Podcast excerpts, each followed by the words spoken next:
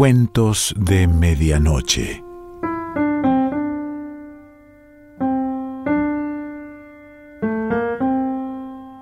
El cuento de hoy se titula Nadie sabe lo que hace y pertenece a Camila Fabri.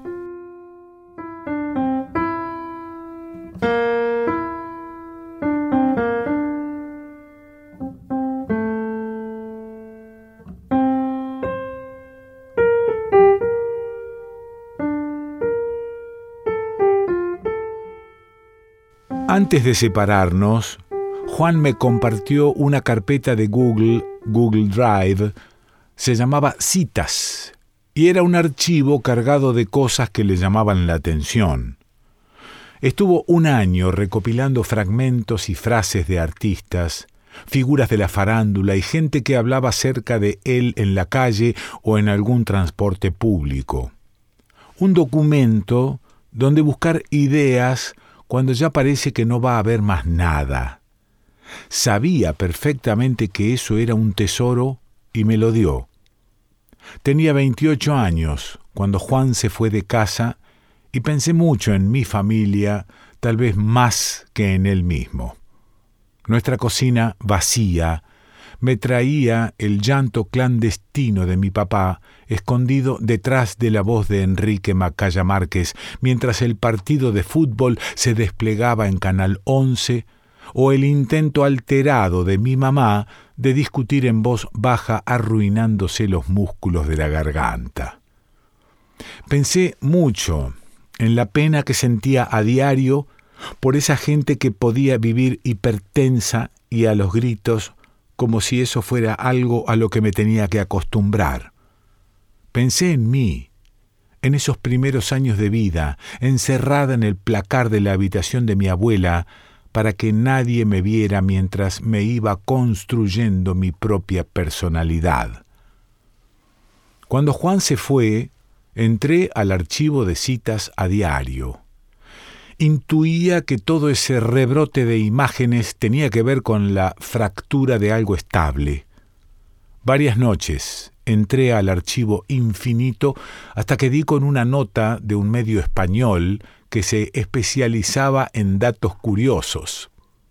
Hablaba sobre la Argentavis magnificens, un pariente gigante de los buitres, una ave de hace seis millones de años atrás, de plumas negras y azules, que medía ocho metros de largo, igual que un autobús escolar. Un bicho que ponía menos de un huevo al año, una de las fecundidades más bajas de la historia natural. La nota venía acompañada de una foto en escala. Un hombre miraba a cámara al lado del fósil de la Argentavis, que abría sus alas detrás de él en un museo argentino. Tal vez el ave más grande que haya volado los cielos. Era brutal y parecía la sombra de ese hombre que miraba a cámara sin saber muy bien lo que hacía. Estaba solo, bien vestido, Parecía que intentaba distinguir su futuro mirando hacia adelante con esa cosa que parecía una historia pesada y monstruosa parada detrás. Entonces llamé a Juan por teléfono. Rompí el pacto de distancia que habíamos hecho y le dije que gracias, que me había puesto a pensar en el pasado. Y el pasado era la familia, y la familia era ese pájaro. Eran adolescentes los dos y estaban en pijama informal, nada de pantalones estampados y moños. Llevaban remeras de bandas y bombachas, en cambio. Yo también estaba ahí. Sé que miraba en silencio la fascinación y la distancia. Eso que me pasa cuando miro competencias de deportes de alto riesgo también, tan ajenas a mi cotidiano quieto y urbano, pero ahí está la belleza de un saltador de esquí mientras vuela y bien podría romperse la mandíbula en mil pedazos al caer. Miro y admiro, casi siempre con distancia. Era muy temprano en la mañana y yo era diminuta. Recién cumplía cinco años. Mis hermanas tenían los ojos hinchados del descanso y la perturbación de las hormonas. Empezó cuando una le dijo a la otra que quería leer y la otra, con saña matinal, le respondió que a ella no le importaba, que ella quería escuchar música. Un rato largo de ese vaivén en la conversación que no va a ninguna parte y yo cada tanto podía verles el cuerpo que les crecía a esas dos nenas, que eran hermanas entre ellas y medio hermanas mías. Y yo que odiaba tanto la idea de lo medio, que no llegaba a ser algo completo, entonces esas chicas en bombacha eran mi familia, pero a la vez no tanto. Yo quiero escuchar músicas, decía Ana, y Cecilia ya no respondía. Se mordía los labios porque no cabían las palabras para algo tan injusto. Eso de compartir habitaciones, siendo casi adultas ya, teniendo ideas tan concretas, afiches del Frente País Solidario, Frepaso, el primer partido político que les generaba la misma agitación que el indio Solari moviendo el cuello en el centro de un escenario en las afueras de Capital Federal.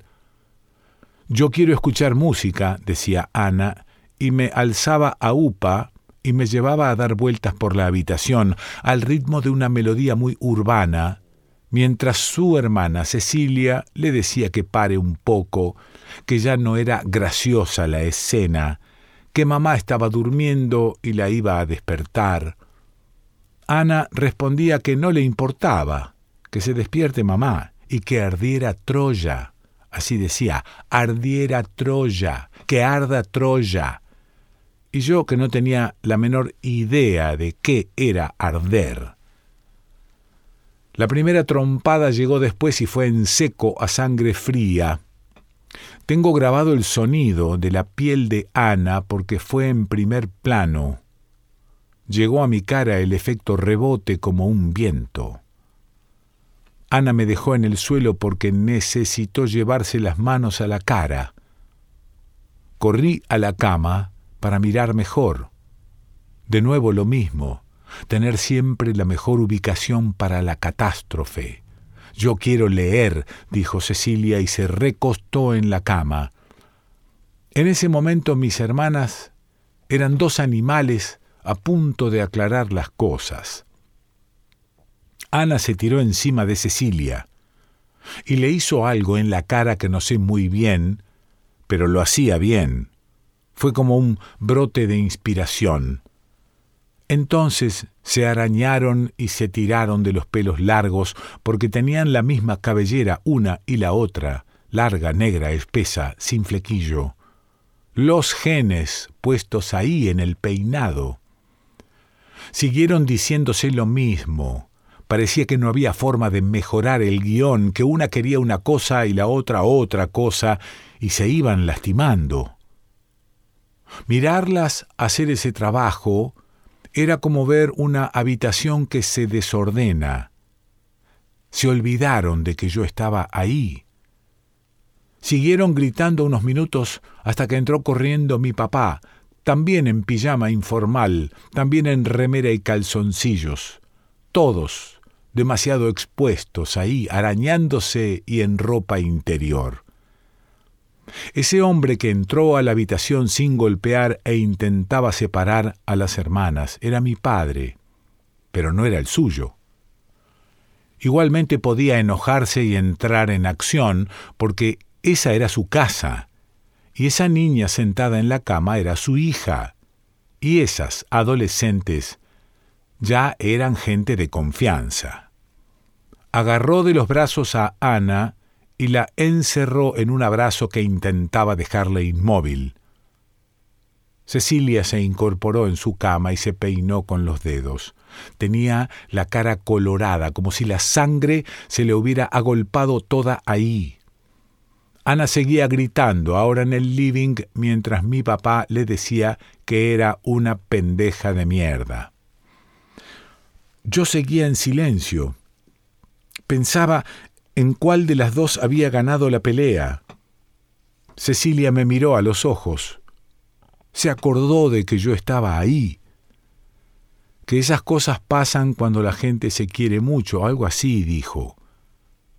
Entonces yo habré pensado eso, que quererse también es que arda Troya, que quererse es arder mal. Mi mamá dormía en la habitación, no se enteró de nada. A las dos horas desayunábamos en la cocina. Las adolescentes seguían en bombacha y los adultos ya se habían combinado prendas. Oíamos un partido de fútbol en la radio. Él hacía comentarios sobre Fools injustos y sobre Rafael Maceratesi, el delantero de Rosario Central. Nadie le respondía nada. Cecilia se pasaba un algodón con alcohol para curar un arañazo que tenía en la frente. Ana comía obleas. Un año después, mi mamá les dijo a mis hermanas que ya no podría mantenerlas. Entonces, ellas entraron a trabajar como cadetes en una empresa petrolera en microcentro. Con un sueldo mínimo decidieron alquilar un departamento para vivir juntas. Ana y Cecilia tenían 18 y 19 años, una militancia activa y un grupo de amigos que hacía bromas ingeniosas y únicas. Mis mitad hermanas se fueron a vivir a otra parte. Yo me quedé con los adultos y no me quedó otra opción que empezar a crecer. A partir de acá empecé a perder la fascinación y vino el desajuste, lo que falló, la mandíbula rota del saltador de esquí, el camión de mudanza llegó una mañana que yo no me pude despertar. Volaba de fiebre por culpa de una bacteria odiosa con la que dieron los médicos muchos días más tarde, una enfermedad que nació en Gales en el 1900 y que maté con antibióticos. Yo tenía siete años, la edad de las pestes. Nos mudamos mientras amanecía. Me llevaron en andas, a mí y al resto de los muebles. Íbamos a vivir por un tiempo indefinido en la casa de Elsa, mi abuela materna. Se nos había acabado la plata y mi papá estaba cansado de vender enciclopedias virtuales. Tuvimos que abandonar el departamento con terraza que alquilábamos hacía más de cinco años mi mamá empezaba a estudiar psicoanálisis y aplicaba terminología en las conversaciones. Nadie le seguía la corriente. Mi papá le respondía cosas demasiado concretas. Ya había abandonado hacía tiempo la mística de conquistarla con palabras que sonaran bien. Con un perro de raza y tres estufas eléctricas, huimos Sarandí 944 era la nueva dirección que tenía que recordar de memoria, por ejemplo, para llenar los cupones de sorteo de supermercados Coto. Sarandí 944 era una casa antigua de techos altos y pisos helados. Sarandí 944 era oscura y tenía olor a una época en la que yo todavía no había pisado esta tierra. Enfrente había un templo chino que abría sobre todo los fines de semana y al lado una sede de la Mutual de Trabajadores. Nadie nos visitaba en Sarandí 944 porque estábamos lejos. Yo tenía prohibido invitar amigos o amigas. Nunca hablamos de la vergüenza que nos daba traer a alguien a casa mi abuela tenía 75 años y un cuarto propio. Había vendido la cama de dos plazas que compartía con su marido y ahora usaba una individual. En la viudez le quedaban más cómodos los espacios acotados. un rosario de madera de un metro de largo colgado al costado de la cama, una radio portátil con la mayoría de los botones hundidos, un cubrecama de flores ordinarias de colores gastados, un aparato telefónico de color negro con la gigante insignia de Telecom, Elsa se untaba crema rejuvenecedora todas las mañanas porque creía ciegamente en los poderes de la ciencia que olía bien.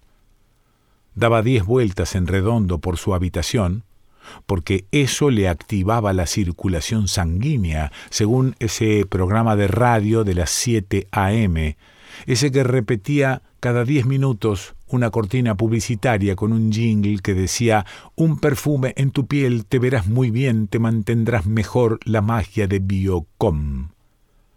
A mí me dieron el living para dormir. No había más habitaciones en la casa prestada. Me pareció bien porque a los siete años todo lo que no corresponde puede generar entusiasmo. Con nosotros convivían su perra y nuestro perro, se trenzaban más de una vez por día ahí en el fondo del pasillo que conectaba la cocina con el resto de la casa. Se mordían, volaban pelos. El perro triplicaba el tamaño de la perra y quería montarla porque vivía en celo. El sonido de la riña animal podría ser una constante también, igual que la discusión del aguinaldo y el fin de mes que siempre derivaba en un portazo en seco. A mí me tocaba escuchar detrás de la puerta. Quería saber los detalles, los acuerdos, qué tan cerca estaba el final de la pareja. Me quedaba en guardia como una cazadora, con los brazos apoyados sobre el marco de la puerta. Así tenía tiempo de saber cuándo se habían ido uno encima del otro o si todavía estaba a tiempo de separarlos. Mis hermanas ya vivían en un PH con pisos tan rotos y carcomidos que parecía un cementerio. Dejé de verlas. Solamente hablábamos por teléfono. Se dirigían a mí con la voz aguda de quien siente una culpa que todavía no reconoce, y a mí me conformaba escuchar ese tono condescendiente. La hermana menor, despoblada y sin recursos, era un lugar que me quedaba cómodo. Hola, Cami, ¿cómo estás? ¿Cómo estás? ¿Cómo estás? Los domingos a la noche eran de la televisión de aire. Elsa era devota de la conductora rubia de medias silvana que se corría el flequillo de la cara y pegaba alaridos de asombro. Una de esas noches mi abuela se amasaba el pecho, ahí donde está el corazón. Había oído también en la radio que ese ejercicio favorecía a las válvulas. Lo sé porque me lo repetía muchas veces hacía el esfuerzo de que el consejo de la salud quedara guardado en mí. Un hombre de provincia se había ganado el millón y la conductora de pelo albino le exigía que le contara a los televidentes a qué lo iba a destinar. Creo que esa fue una de las primeras veces que oí a alguien hablar devotamente de tener hijos. El hombre estaba tan feliz que parecía enfermo de angustia. Hablaba de todo lo que quería comprarle a sus hijos, de todos los países a los que quería llevarlos. Era un momento emotivo del show y mi abuela ponía los ojos chinos y me preguntaba si yo alguna vez iría a tener hijos.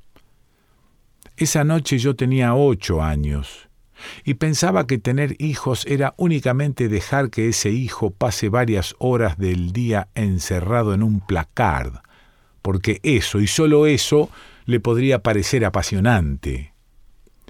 En Sarandí 944 enmudecí.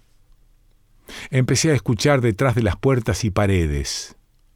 Dejé de dormir porque tenía que estar alerta por la pareja que dormía en la habitación de al lado.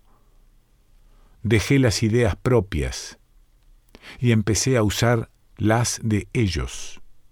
No hablaba en la mesa, ni en cumpleaños familiares, tampoco en Navidad o Año Nuevo. Siempre alguien lo hacía por mí. Hice cálculos económicos, ofrecí mis ahorros, abracé a esa mujer que era mi madre, mientras se secaba el pelo aguantando las lágrimas, salí a pasear con mi padre los domingos una vez que se separaron, me metí en un pelotero inflable y fingí entusiasmo, cada vez que me preguntaron cómo estaba, siempre dije que bien. Me maquillé las ojeras del insomnio con una base líquida de mi abuela, Elsa, esa mujer que me despertaba a los gritos en la mitad de la noche para que la ayudara a caminar hacia el baño. Me encerré cada vez más en ese placard, cada vez más horas del día me encerré. Cuando no había nadie alrededor, abría la puerta de ese mueble que ocupaba toda una pared y me zambullía entre los tapados de piel y los trajes de gabardina. Olía a matapolillas como ese pianista famoso de anteojos débiles y peinado afro, que mueve desaforado los hombros mientras toca una canción que lo conmueve, como si se hiciera a sí mismo un masaje. Eso tan feo que hace, que parece estar a punto de caerse del banquito, eso tan deforme y desfigurado, se parece mucho a cómo crecí. La gata vomita tres veces sobre el piso del living. No sé qué le pasa. Levanto el resto con una servilleta de dibujos animados. No me da rechazo lo que venga de este animal. Lo limpio mientras estoy pensando en cualquier otra cosa. Enfermedades respiratorias, estadísticas, virus, temperatura corporal, bacterias, salarios mínimos me siento una madre que arranca mocos y come restos del piso. Alguien que perdió el asco. Tiro el vómito hecho un bollo sobre el dibujo de Mickey Mouse y me tiro en el sillón. Otra vez suena el teléfono y es Marcos. Se comunica con la poca señal que le permite el viento patagónico. Me pregunta si ya me vino el período y le respondo que todavía no. Está ansioso y no tiene nada que hacer, yo tampoco. Estamos frente a un evento histórico infinito y sin piedad. Me pregunta qué haríamos en caso de que esa demora sea un hijo. Le respondo que todavía no lo sé. En el último link del archivo de citas de Google Drive encuentro este video. Después de que le ponen un audífono por primera vez, un bebé descubre el sonido.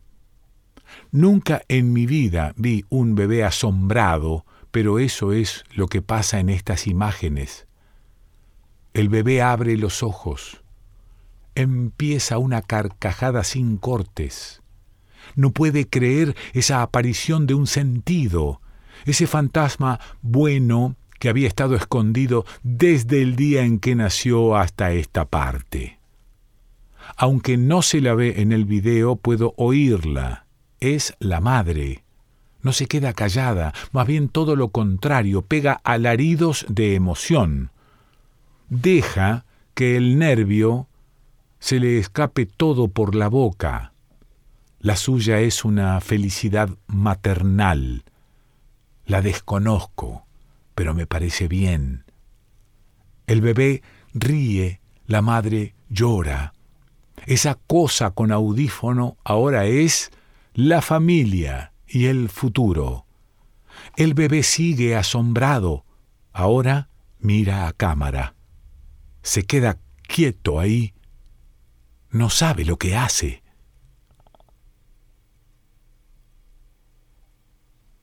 Camila Fabri.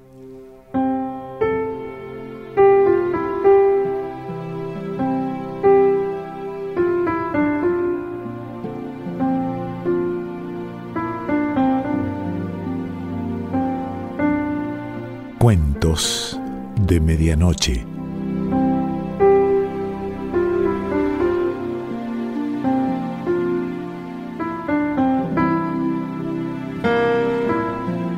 Selección Pancho Mondino. Idea y lectura Quique Pessoa.